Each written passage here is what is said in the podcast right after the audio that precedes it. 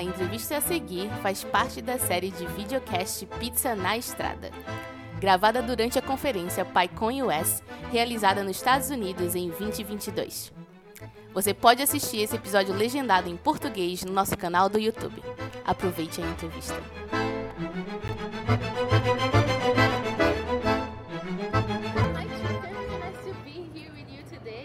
Uh, could you tell us your name, what you do, and what's your favorite pizza? Yes, so my name is Trist'n Joseph. Um, I am currently a data scientist in New York for a company awesome. named thank you, a company named Del- Delta Emerald Ventures. Uh, for context, Delta Emerald Ventures is a venture capital fund that uh, funds cannabis companies right now. And as I said, I'm a data scientist on the team, and I've been with this team since uh, October of 2020. Favorite pizza would have to be Hawaiian. I am a lover of pineapples on pizza. There's no other option. I know that is a water divider among yes, people. yes, but it's pineapples is the correct answer. pineapples. I'm gonna trust you. I never had pineapple on my pizza. no, you need to. Oh, okay. I'm gonna try whenever I have the chance. yeah, you need to.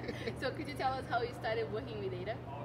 Sure. So, uh, I got into data because I I'm a lover of math. I know that's you know not the popular opinion, but I, I really do love math and, and economics and statistics. So that's kind of what I studied, you know, in undergrad and, Oh, nice. in my master's uh, growing up. And um, so I, I, I do have that experience with data, with economics and things like that.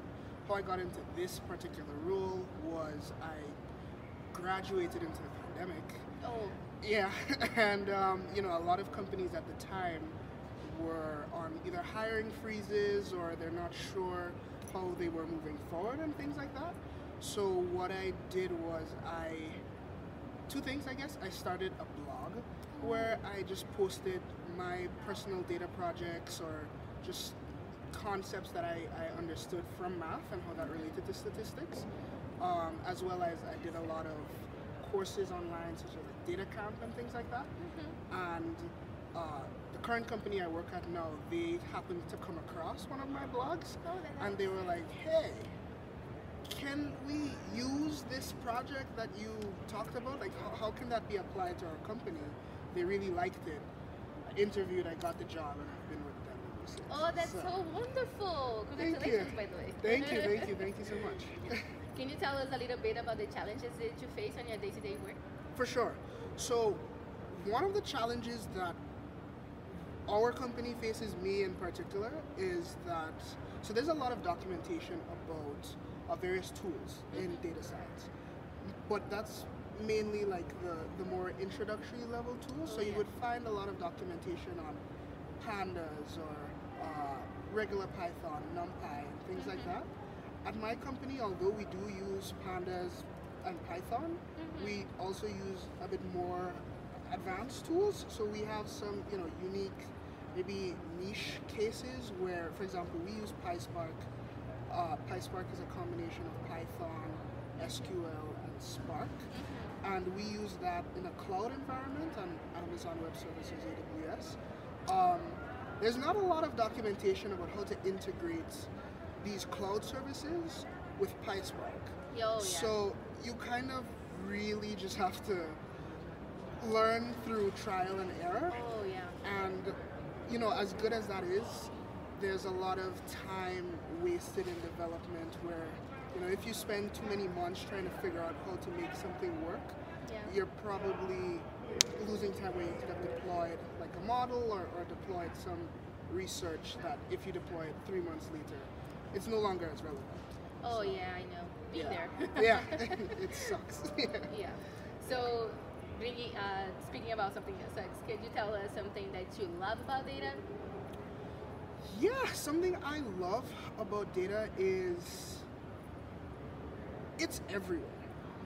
you know?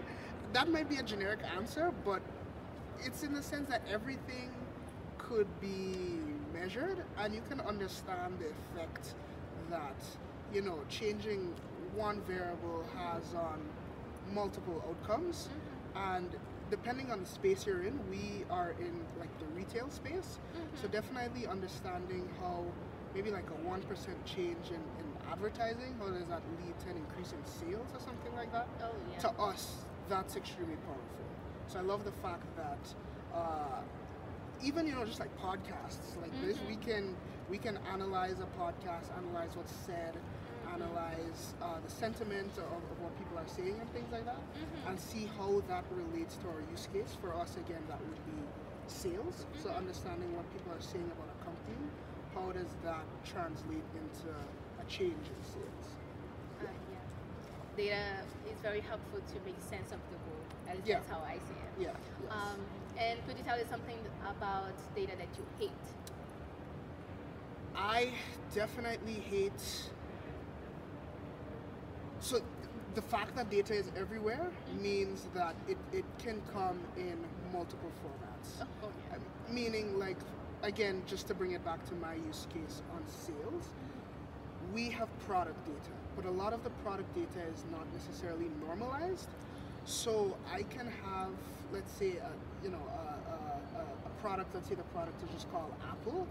I can have Apple coming in in all capital letters, or Oh, yeah. all lowercase letters, or a misspelling, or Mhm. something like that, and we have to be able to, like, as a human, I probably know you know, Apple with all caps is the same as Apple with all lower caps, most Yeah. likely. Or if there's a typo, you know, like it's missing a P, Mhm. I probably know, okay, this is still Apple, it's just Mhm. a typo.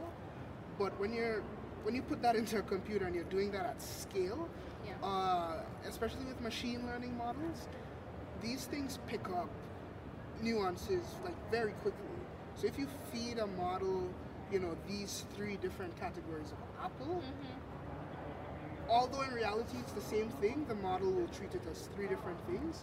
So you have to be able to, to, to reconcile all of these, you know, different variations of the same thing Yeah, into into one thing, and that's actually very hard to do. So. Yeah, being there, uh, working at a devel- delivery company uh, too in Brazil, I, I faced that problem uh, many yeah, especially with like user entered data, Oh yeah, it's yeah, it's it's hard. It's hard. Yes, it's hard. So uh, could you tell us tell us something that you would like to learn or uh, get a deeper sense in in any topic of a or area in data or programming or whichever? Yeah, so um, I am very interested in learning more about ML ops or machine learning operations. Uh, as a data scientist, you know, we are often tasked with creating models of some kind to generate severe impacts to uh, our stakeholders and things like that. Mm-hmm. The issue or the, the problem statement is that uh, when you do analysis on static data, the results you produce are only true for that sample of data, that data at that time. So when you then release your model like into production, your model is trained on that previous data or that static data.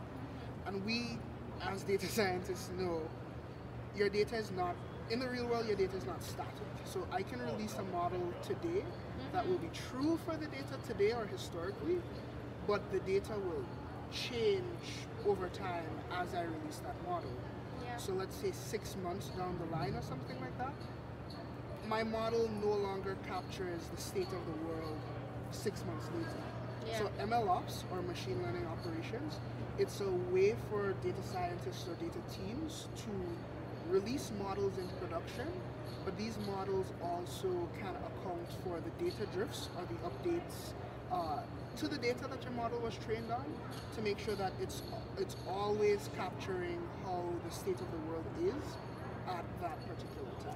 Yeah, nice. Yeah, that's not something I know much about at this time. I you know I definitely know how to make a model, train a model, deploy a model, mm-hmm. but how to make sure or ensure that model is up to date always and capturing the real world, that's not something I know. That is something I want to, to learn.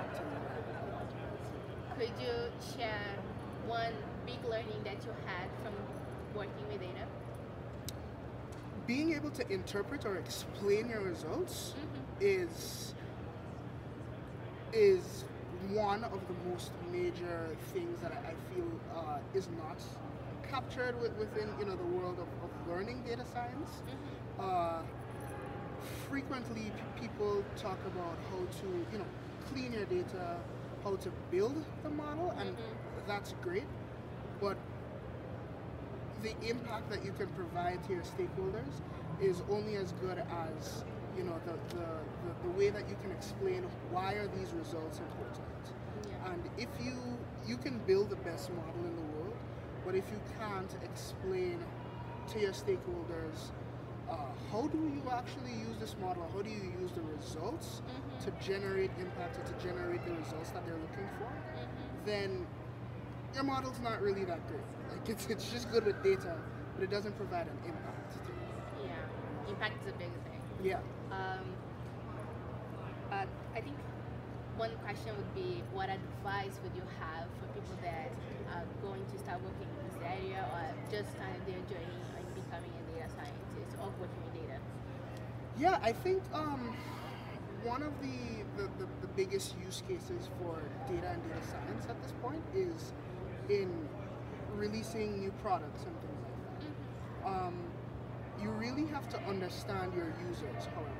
As engineers, we tend to go out and like build very cool toys because we can and because we have the data.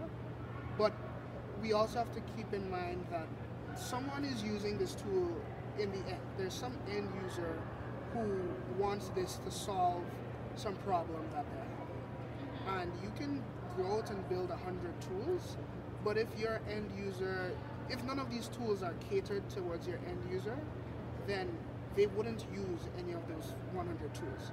So one thing I would recommend, or maybe two things I would recommend, is understanding your user, understanding your problem space as much as possible.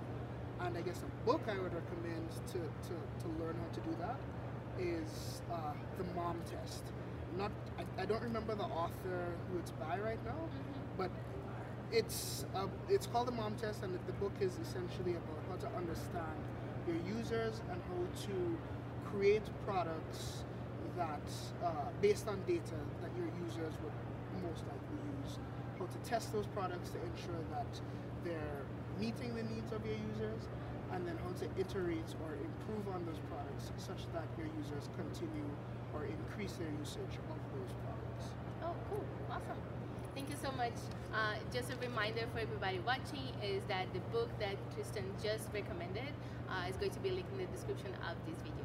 Thank you so much, Trist'n, for your time. This was amazing. Thank you. Thank you for having me. Thank Yeah.